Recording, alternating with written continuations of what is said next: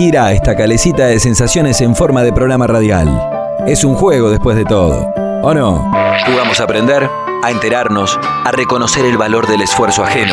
En la plaza está dando vueltas. La calecita, la calecita. Es que siempre Con un cielo de calecita. Cuando me acueste voy a soñar. más vale bueno conocido.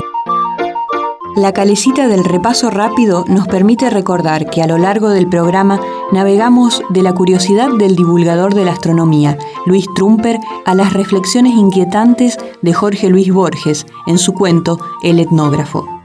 Curioso, fuimos de los cielos a la tierra y en ambos el ojo estuvo puesto en el ser humano. Pero hay más, y lo que queda, quién sabe, pueda empujarlos al regreso radiofónico dentro de una semana para convencernos de que no ha sido pronunciada en vano la sentencia más vale bueno conocido.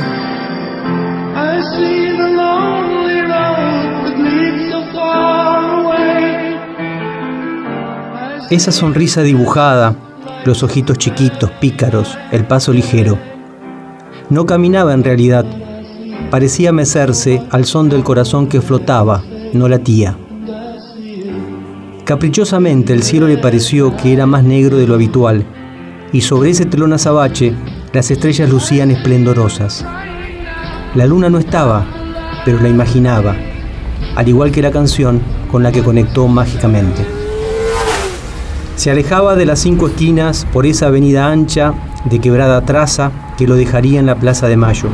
No es un área segura a ciertas horas del día, es verdad, pero él iba montado a una ola sensorial. Incluso los personajes de la noche le parecían simpáticos. No veía riesgos, estaba transportado a un mundo ilusorio en el que sus amigos, sin pronunciar una sola palabra, trataban de convencerlo de que padecía el síndrome de Estocolmo. En la escena onírica, sus compinches no hablaban y sin embargo él les entendía. Para ellos no podía explicarse de otro modo esa reacción psicológica que lo llevaba a querer estar con una persona que en realidad era más bien despiadada, fría como bisturí, calculadora como predador felino. Él intentó explicarles mil veces que lo suyo era una corazonada, que creyó ver en una serie de situaciones anodinas la secreta esperanza de un cambio en un contexto diferente. Tuve un destello y lo vi claro, decía, tuve un destello. Su entorno no podía creerlo, pero esa convicción le alimentaba los huesos, llenaba de impaciencia sus sentidos. Narcótico lo atribulaba, calmándolo.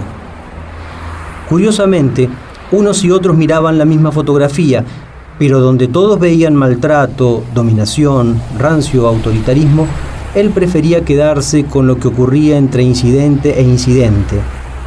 Los mensajes de texto que iban de las frases hechas a pedidos de consejo, las largas charlas con ronda de mates que no obstante solo al comienzo eran medianamente sabrosos, la calma en la que ingresaban luego, habitantes de una zona curiosa de la sensibilidad, donde pese a todo nunca llegaba la caricia anhelada, los cuerpos a un abrazo de distancia, la respiración del otro en la propia.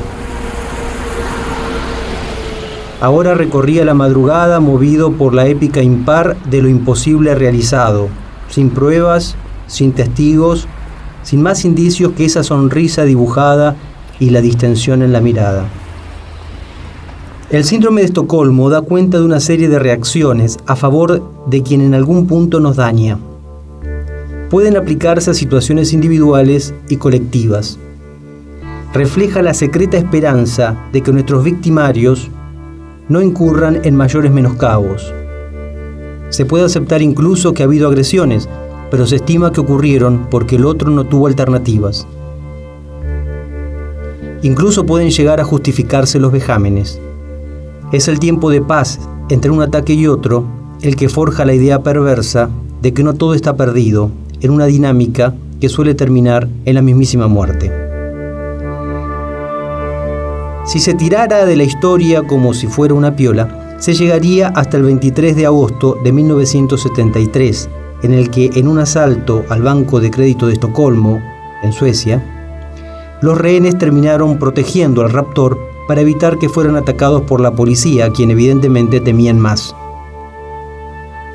Allí se acuñó la expresión y desde entonces se aplicó a un sinnúmero de casos, algunos de los cuales estuvieron anclados temporalmente en la propia dictadura argentina, con relaciones entre captores y cautivos que rompieron los límites que los separaban hasta integrarlos a una misma alianza, incluso afectiva.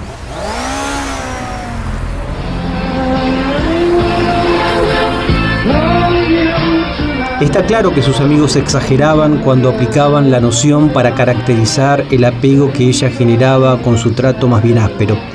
El impertérrito atinaba a seguirla como sombra. De acompañante fue a verlo a Eduardo Rinesi a la escuela normal sin que el tema del rol de la universidad le interesara especialmente. También estuvo en Ciencias de la Educación cuando disertó Martín Becerra, sin que le importara demasiado cuánto había dejado de cumplir la ley de servicios audiovisuales el gobierno anterior, ni qué podía esperarse de la actual gestión en la materia. Él iba porque iba ella. Lo propio ocurrió esa tarde que fueron a escuchar a la Escuela de Música Jorge Dubati, docente universitario y crítico, doctor en Historia y Teoría de las Artes volvieron hablando de la necesidad de entender la teatralidad de la política y la publicidad, esos universos hermanados acaso como nunca antes. A las prepisas las compraron en el super chino de Carbó. Lo que ocurrió luego del horno caliente y el vino fresco explican, dichosamente, esa sonrisa dibujada, los ojitos chiquitos, pícaros, el paso ligero, en la madrugada dominguera. La conocí en una bailanta todo apretado. Nos tropezamos, pero fui yo el que se puso colorado. Era distinta, diferente su meneada. Y un destello inteligente había en su mirada. Cuando le dije si quería bailar conmigo, se puso a hablar de Jung, de Freud y Lacan mi sin gracia le causaba mucha gracia. Me dijo al girar, la cumbiera intelectual. Me dijo al girar. Ah. Jung, Freud, Simone de Beauvoir, Goethe, Beckett, Cosmos, Gershwin, Kurt, Weil, Guggenheim. Estudiaba una carrera poco conocida. Algo que ver con letra y filosofía. Era linda y hechicera su contoneada y sus ojos de lince me atravesaban. Cuando intenté arrimarle mi brazo, se puso a hablar de Miller, de Lenin y Picasso. Y si osaba intentar robarle un beso, se ponía a leer de Neruda unos versos. Me hizo mucho mal, la cumbiera intelectual no la puedo olvidar. Esa cumbiera intelectual. Si le decía vamos al cine rica, me decía veamos una de Cuturica. Si le decía vamos a leer las flores, me hablaba de Virginia Woolf y sus amores. Me hizo mucho mal, la intelectual no la puedo olvidar. Esa cumbiera intelectual. Le pedí que me enseñe a usar el Bauhaus, pero solo quiere hablarme del Bauhaus. Le pregunté si era chorra o rockera, me dijo que Trustein era re tortillera, no la puedo olvidar. Jarmusch, Küsto, Cocto, Arto, Magui, Maran, Twyla, Zarb, Gilda, Visconti, Gismonti. Hace daño. Yo no quiero que pienses tanto, conviene intelectual. Yo voy a rezarle a tu santo para que te pueda soltar. Kandinsky, Diego, Frida, Tolstoy, Bolshoi, Terry, Gilliam, Shakespeare, William.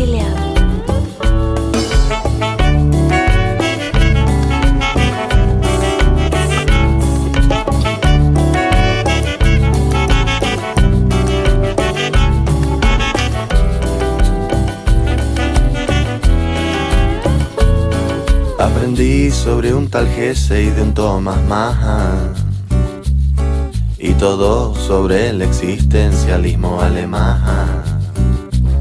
Y ella me sigue dando cátedra todo el día, aunque por suerte de vez en cuando su cuerpo respira, su cuerpo respira, su cuerpo respira. Yo no quiero que pensé tanto, cumbiera intelectual. Yo voy a rezarle a tu santo para que sea más normal. Yo no quiero que piense tanto.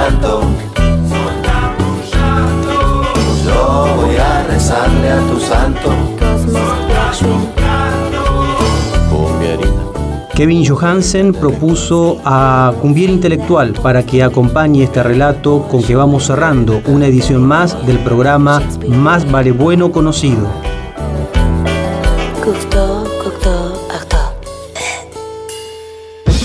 Hasta aquí, Más vale bueno conocido. Más vale bueno conocido. Un programa de divulgación de las ciencias en que el ser humano ocupa un lugar protagónico.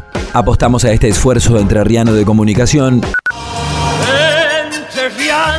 Silvia Tesio, Aldo Rodman, Leonardo Mare, Valeria Robín, Pablo Morelli y Mónica Borgoño. Coordinación General, Víctor Fleitas. Más vale bueno conocido. Será hasta pronto cuando renovemos una convicción hecha radio. Más vale bueno conocido.